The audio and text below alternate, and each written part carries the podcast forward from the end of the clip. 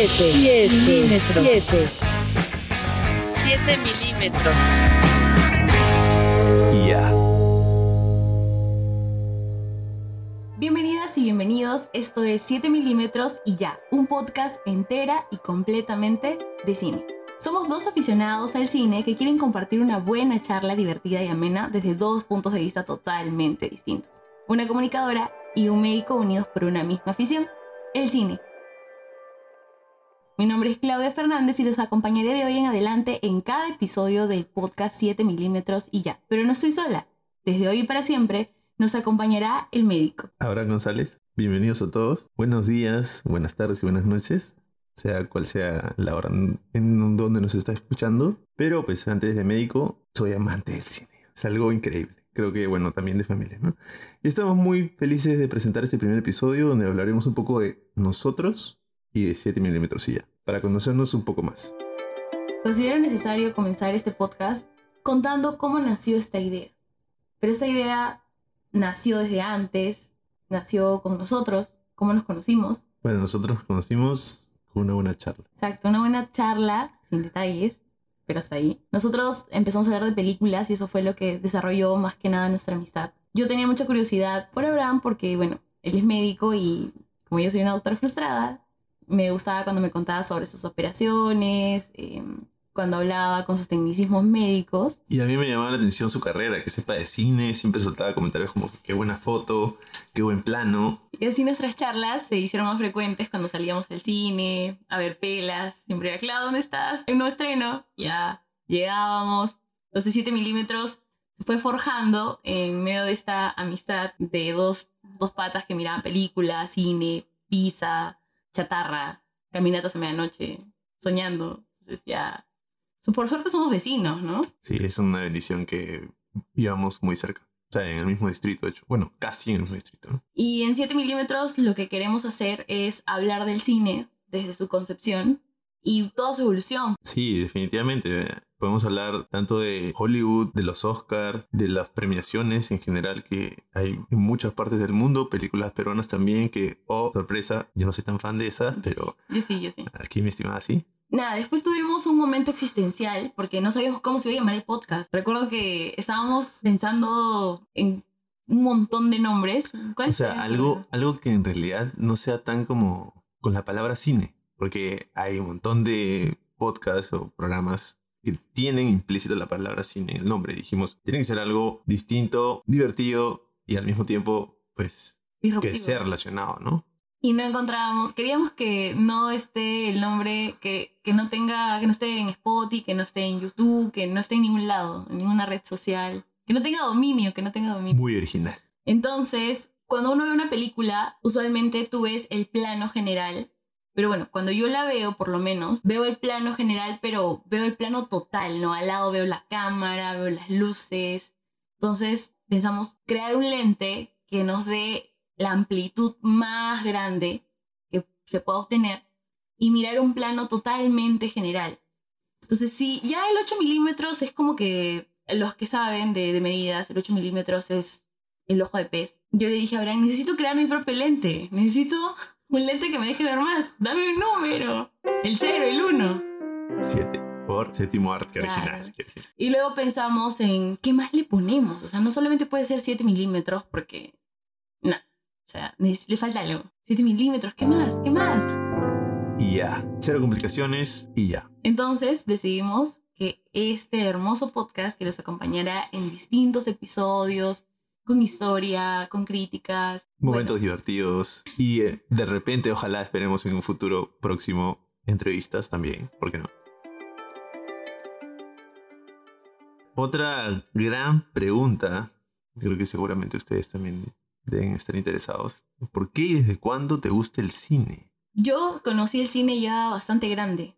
No, yo, la primera película que yo vi fue en el 2010, me acuerdo. Fui, con mi hermana y vi Enredados, la primera película animada que vi en el cine. Con tu brillo fiel, mueve el tiempo atrás, volviendo a lo que Y no fue hasta el 2011 donde recién pude ver la segunda película en el cine, que era Pingüinos de Papá. Y las películas que había visto eran ya sea en toda mi historia en VH, este, mirando La Sirenita o en DVD, un montón de películas. Me pegué mucho a las películas, ¿sabes cuáles? Las de mm, la Segunda Guerra Mundial, las bélicas. Excelentes. A mí me encanta también la Segunda Guerra Mundial. Más que la primera. Pero ese es otro episodio. La- ahorita están saliendo bastantes películas de la primera, ¿no? Sí, sí, sí. sí. desde el año pasado. Pero en mi época yo estaba pues pegada con, con las pelas, porque a mi papá le gustaba también las pelas bélicas, entonces yo compartía con él esa afición. En silencio, porque no entendía muy bien muchas cosas, porque aún no se me ocurría pensar en cómo hacían eso. Sabía que era falso, ¿no? Que era ficticio, pero no se me ocurría cómo se graba, hay un director, o sea, no tenía ni la más mínima idea. Todo lo que implica, ¿no? Sí, Claro. sí, es un mundo de verdad. Claro, pero interesarme y profundizarlo y entenderlo me llevó hasta los 17 años, cuando ya empecé obviamente a estudiar comunicaciones, que obviamente como se habrán dado cuenta llegué a comunicaciones porque no, no llegué a medicina. Entonces, ya con mis clases de cinematografía, fui entendiendo un poco más y ya estaba más atenta, ¿no? Porque ¿sabes qué es lo que siempre te dicen en las clases de cine?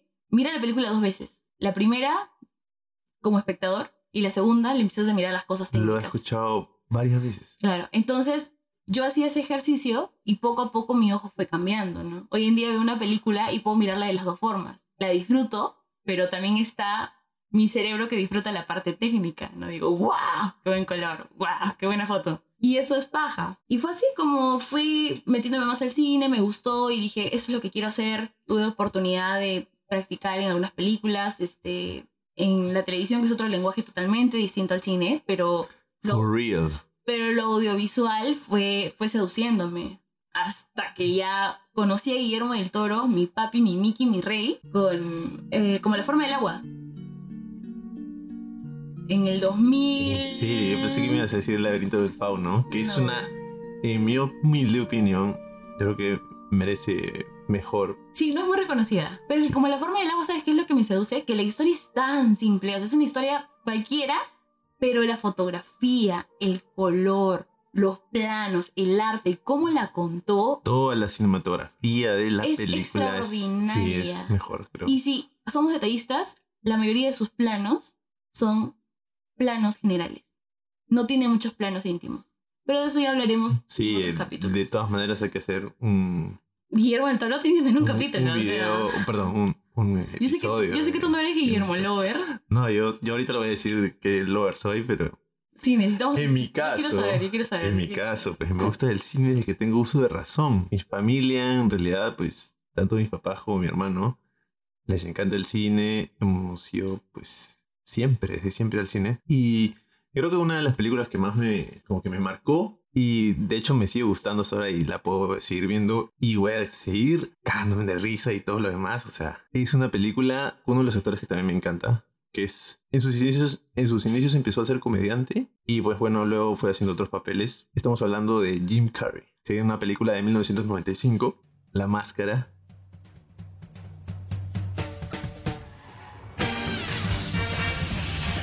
¡Magnífico! Que a todo esto pues por varias razones que en Perú llega pues con un retraso de dos o tres años yo la vi en el 97 Claro, De- de- desde, desde Lima, Arequipa se demoró dos años más. imagínate claro con lo internacional que somos Ajá, no comentario. ojito, ojito, No yo voy soy arequipeño. Continuando, eh, es una de estas películas que, pues, me, me hace recordar mucho a mi familia. Es algo muy divertido y aparte, si, ma- si mal no recuerdo, es una película que más veces hemos ido en toda mi familia juntos a verla. Es, como increíble, creo que la habremos visto como cinco veces. Ahora, yo no, no me acuerdo con detalles, pues tenía cinco, no, cuatro años. Pero sí, mi mamá y mi papá me decían, o sea, ibas igual de alegre y, y contento a ver la película y... Increíble, ¿no? Increíble todo eso. Pero bueno, otro gran momento importante, que creo que también vale la pena mencionarlo, es cuando fui por primera vez y me senté en una sala de cine. Eh, a todo esto, esta película era no apto para menores de 13 años, creo. Y era en un cine que es bastante cerca de, de donde viví. Es, estoy, estoy hablando del cine que ahora ya no existe. Se llama Cinestar Las Américas. Te presentamos a Cinestar. Fue increíble la experiencia porque primero que fui solo con mi papá y eh, la película que vi era Resident Evil, la primera entrega. Con Mila Jovovich. No Jovovich, no me acuerdo el nombre, no me acuerdo específicamente de cómo eh, pronunciarlo, pero increíble. O sea, una experiencia que, pues, yo más que asustarme, porque, bueno, como muchos conocen, pues está basada en la franquicia y toda la serie de juegos de Resident Evil, pero yo lo vi más como aventura, acción y de verdad increíble. O sea, uno diría que va a asustarse con esa película, pero la verdad que la primera vez que la vi salí muy fascinado. A ver, esa película la vi el 2001, si no me recuerdo. Tenía 8 años, sí. Sí, era pues bastante chico. ¿Cuál es tu pela así que te golpeas el bobo? Definitivamente la máscara es spooky. O sea, es una cosa de la versatilidad que tiene mi estimado Jim Carrey. Es, es otro nivel. De hecho, hace unos años también me puse a, a leer su historia de cómo empezó eh, y lo que le costó en realidad. Y pues sí, es bastante duro. Pero eh, empezó como la mayoría de comediantes, haciendo stand-up comedy en varios bares. Y poco a poco fue floreciendo, vio a alguien su talento y ¡pum! Increíble. ¿Cuántas veces habrás visto la máscara? Uy, yo creo que casi la cantidad de años que tengo. Uf, ya, sí, te creo. En mi caso, una de las pelas que así me encantan y cada que la veo lloro y lloro y vuelvo a llorar y me vuelvo a, sec- a secar las lágrimas y sigo llorando es One Day.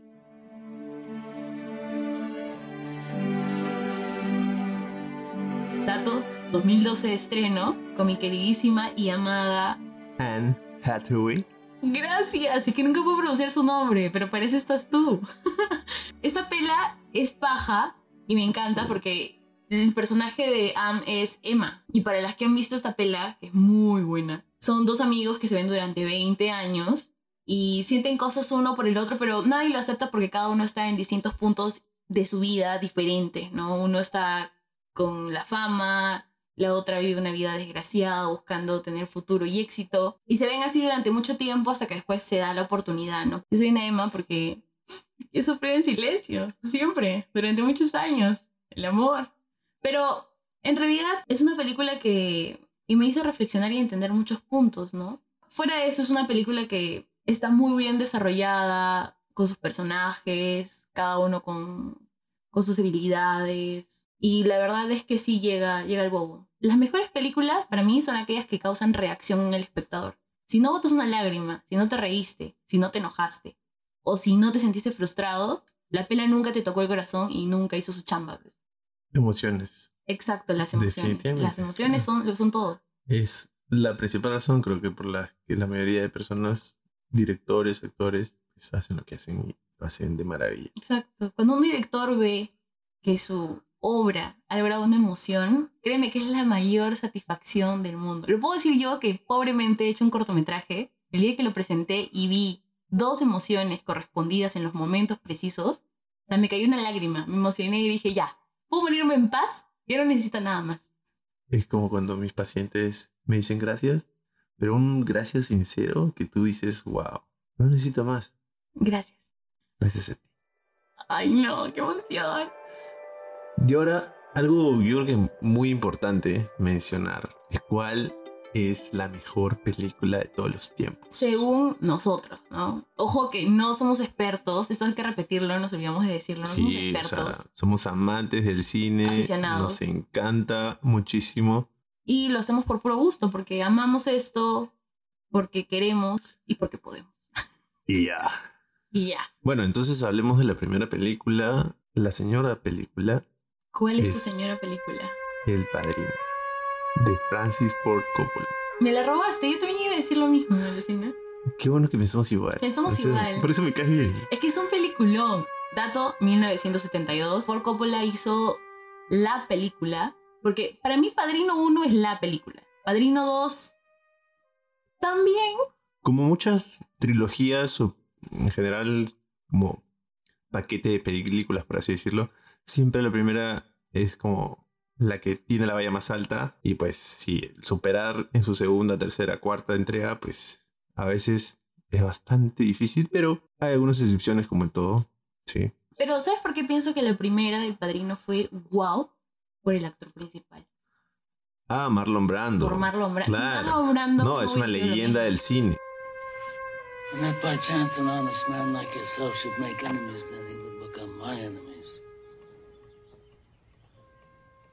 And then they would fear you.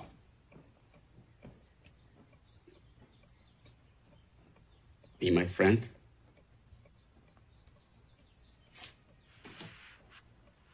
Godfather?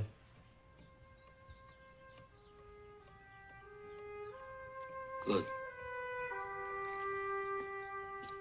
Las grandes estrellas que son Robert De Niro y Al Pacino, pues bueno, creo que ahí estaban como ahí empezando. Porque también hacían películas a paralelo o incluso años previos. Pero sí, como que desde ahí empezaron a hacer su despegue al- a la fama. Sí. Otra cosa que creo que pues sí cabe la pena, vale la pena resaltar es. eh, bueno, es, es un género de gángsters, ¿no? Y el género de gángsters también lo tocaban en, en la, en el cine negro. A ti te gusta esa clase de cine, ¿no? El cine, Sí, cine me gangster. encanta. Eres un delincuente, Sí. eres un delincuente. Soy un delincuente oprimido. Otra, esa, para, ti, para ti esa es la mejor película. El Padrino. Sí, Ya, sí, bueno. sí, por muchas razones, ¿no? Yo- El, el- los planos, La la, iluminación, la música, el Es soundtrack. un, lo- es un lujo. es un lujo, increíble, es sí. un lujo.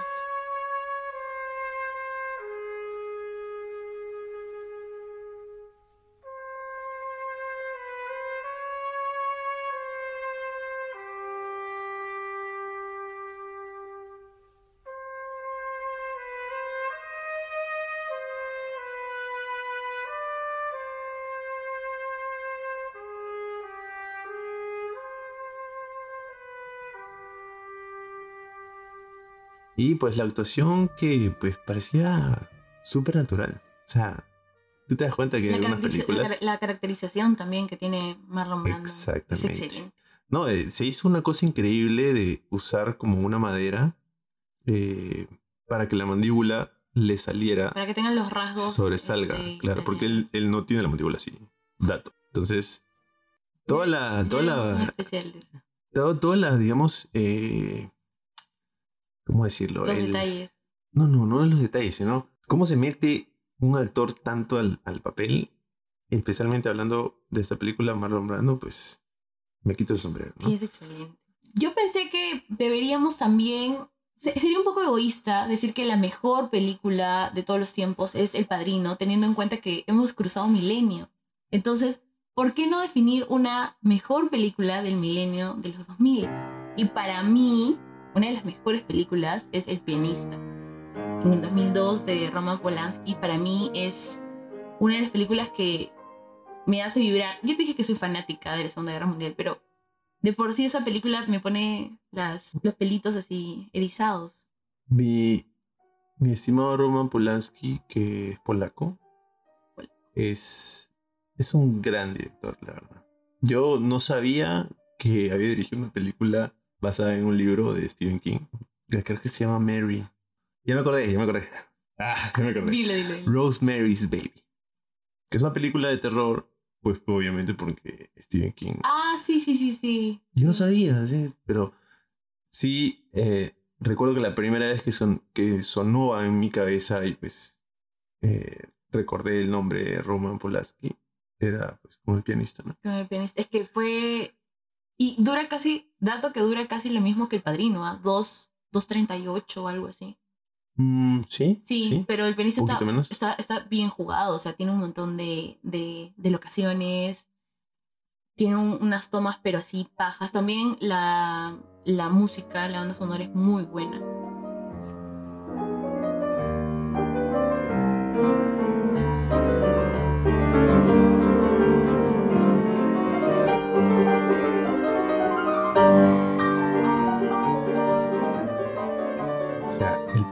¿Quién es el protagonista? ¿Quién- No, eso quiero que lo cuentes. tú. Adrian Brody. Ya, danos más datos, por favor.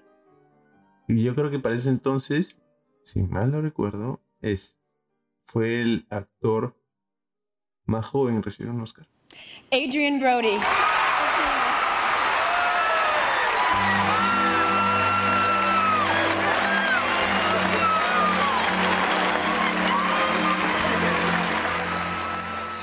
Creo que no pasaba los 30, o creo que tenía 30, 32, más o menos. Todavía puedes recibir tu Oscar, ¿ya? O sea, sí, todo es posible. Vale la pena soñar. Todo es posible, todo es posible. Bueno, quiero nombrar a, a la mejor película de todos los tiempos, pero rusa, que es una parte del cine que siento yo personalmente que ha sido muy abandonada porque no nos llega, pues ese mercado aquí no nos llega. Es difícil. Bueno, ahora tenemos el streaming, pero igual, llegar a ese mercado es difícil. Hay un sinfín de películas rusas que son... Qué bárbaro. O sea, son largas, pero qué bárbaro, ¿no? La mayoría de películas rusas duran como tres horas, tres horas y media. Y a veces puede cansar. Bueno, la mejor película de los tiempos para mí, por parte de Rusia, es El Arca Rusa.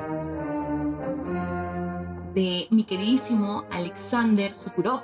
Esta película tuvo más de 2.000 actores y en esta película se representan 300 años de la historia rusa. A la verga. Se graba en un museo donde el personaje principal se pasea por 33 habitaciones.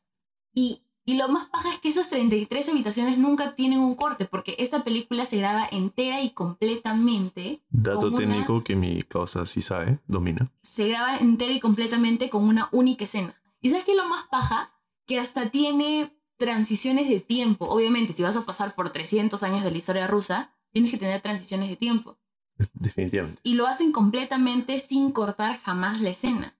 Y tienen hasta una fiesta con como con mil, mil extras y la cámara va entrando entre las fiestas. O sea, visualmente es una joyita y se las recomiendo. Dura como tres horas, si no me equivoco, pero es una de las mejores películas rusas que pueden existir. Orquesta en vivo, o sea, eso no sé todos los días. Sí. ¿ah? Sí, aparte, o sea, 300 años, increíble, ¿ah? Y, y la- el vestuario era alucinante, ¿ah? Los vestidos. Como más o menos, ¿de qué año a qué año va? ¿Del siglo XV al XVIII? Más o más o menos. menos. 300 Oh, años. qué elegancia. Sí, esos vestiditos. Sí, sí, esa forma de vestir de O sea, los... sí.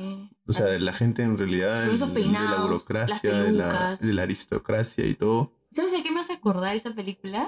O sea, porque siempre cuando me dicen el arca rusa, me acuerdo de... ¿Has visto la película de perfume? Los antiguos egipcios creían que solo se puede crear un perfume verdaderamente original, añadiendo una nota extra, una esencia final que destaque y domine a las otras. Dato curioso, esa película la fui a ver, bueno, cuando se estrenó, creo que era 2004, con mi hermano y mi mamá. Sí, fue, fue inédito porque primero que no pensé que iba a haber tantos desnudos en la película, ese es uno, y dos, pues mi hermano creo que era Menor bien edad. chiquito, sí, menor de edad. Se basa en un libro y de hecho también leí el libro. Y sobre todo la escenografía, el vestuario y cómo representan todo lo que vivió este personaje. Y de hecho, no me acuerdo ahorita el nombre de, de uno de los actores, pero creo que es el que hace profesor Snape en la serie de Harry Potter. Alan Rickman, no. Alan Rickman, sí. Y, Y eh, Dustin Hoffman también está, como Giuseppe Baldini. sí, o sea, no hizo ahí un papel protagónico como en otras que sí vale la pena, por ejemplo, Kramer vs. Kramer. Kramer vs. Kramer, perdón. Eh, pero, o sea, igual Pero tuvo un buen papel, tuvo un buen un papel, ¿para papel, qué? claro. Sí.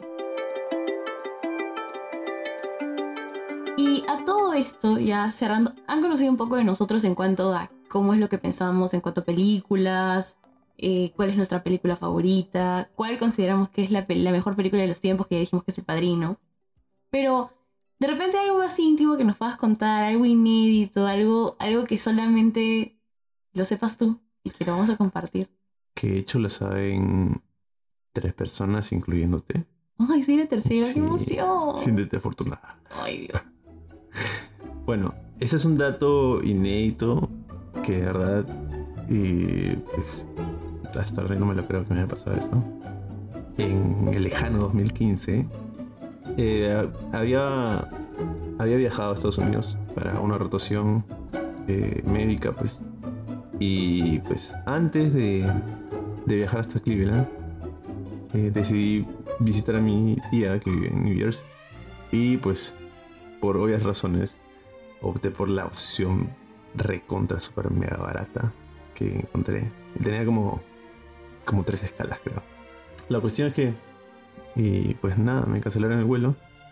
Y justo el día que me cancelan el vuelo, adivinen qué, era mi cumpleaños. Mi cumpleaños número 22. Así que este pechito tuvo que pasar su cumpleaños en el aeropuerto de Carolina del Norte. Sí, yo creo que es importante que igual te canten así como, así sí sea con un fucking cupcake que te digan feliz cumpleaños. The late Marilyn Monroe.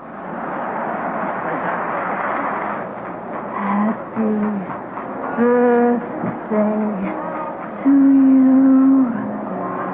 Happy birthday to you. Happy birthday, Mr. President. Happy birthday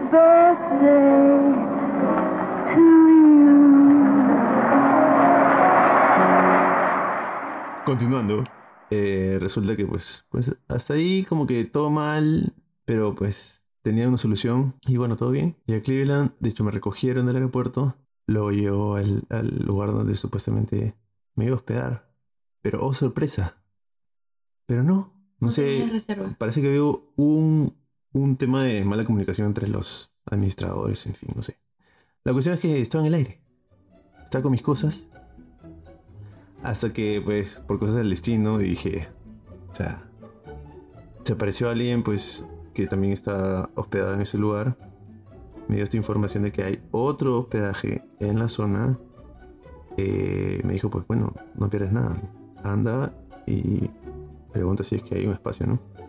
Y voy a esta casa súper como de fraternidad de estas eh, americanas, ¿no? Alfa, beta, gamma y bueno, ustedes saben. película, Como las películas de American Pie, ¿no? Caballeros, dentro de este recipiente de aluminio hay 50 decímetros cúbicos de alcohol de malta. No lo olviden, no subestimen a estos nerds. Muchos de ellos son alcohólicos solitarios, ¿entienden? Tengan cuidado, esos hombres saben beber. Pero somos más que ellos. Somos más que hombres. Somos superiores. Somos nerds. Pero otra cosa era que solamente admitían a gente o que ya era egresada del college o que ya estaba haciendo, un- estaba haciendo un PhD. El principal requisito era tener 22 años. Pero fue el destino, porque si no hubieras tenido un retraso con el vuelo, hubieras llegado un día antes con 21 años, no hubieras tenido hospedaje, o sea, sin reserva, con 21, y no podías admitir a esta... Sí, sí. Sí, no, de hecho te pedían ID y todo, ¿no? Pero Pero algo raro o random, creo que sería en mi caso, es que nadie me cree, pero yo controlo mis sueños.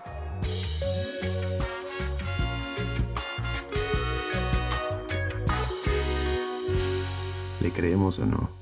Sí, yo controlo mis sueños, o sea, así de raraza, porque yo puedo estar soñando, estoy, no sé, pues, en la Huacachina, y de la nada digo, ala, ya me aburrí, me quiero ir a Cusco, pues. Y cambio mi escenario, cambio mi escena, tengo mi utilería que me cambia las cosas, o sea, yo tengo una película en mi cabeza, yo así, me voy para la derecha, me voy a la izquierda. Una de las razones por la que detesto que me despierten, la detesto de verdad, es que yo a veces estoy terminando una acción porque a veces me toca tener el papel principal de mis sueños. Entonces, no sé, pues estoy terminando el chape con el, con el actor principal y alguien me levanta y no lo termino. Es como, no puedo abrir mis ojos. Me volteo y digo, ya, un toque, ahorita termino. Vuelvo a meterme nuevamente en mi sueño, termino mi chape, salen las palabras de fin y ahí recién me levanto. Es algo random, ¿ya? Porque nadie nunca me cree. De verdad, nadie me cree. Pero yo creo mucho en mis sueños. Pero acá tienes a alguien que te cree. Gracias. Me Yo- emociona. Yo te creo. Me emociona mucho. Gracias. de verdad.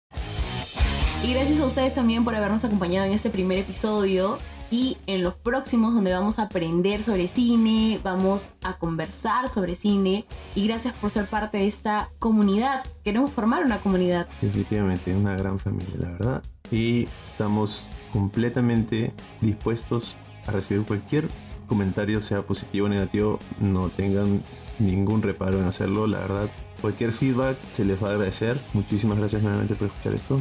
Nos pueden encontrar en nuestras redes sociales como 7 milímetros podcast. Estamos en Instagram, Facebook, Facebook. muy pronto también TikTok porque vamos a poner a bailar a Bran. Entonces, O sea, pues será sí, tiene que ser. envolver. de Anita.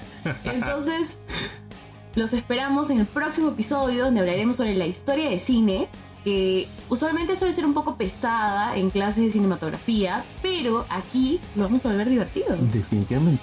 Y se viene algo agregado, un bonus, pero bueno, no voy a adelantar más. Es que, es que de por sí ya creo que todos los amantes del cine saben que se vienen los Oscars. Entonces también tenemos ahí un programita Un programita especial, la verdad, Ah. relacionado. Por eso, tú que eres aficionado, que te gusta el cine o que no sabes nada y quieres aprender de cine, únete a esta comunidad de 7 milímetros y ya, y aprendamos juntos. Esto fue 7 milímetros. y ya. Nos vemos. 7 milímetros. 7 milímetros.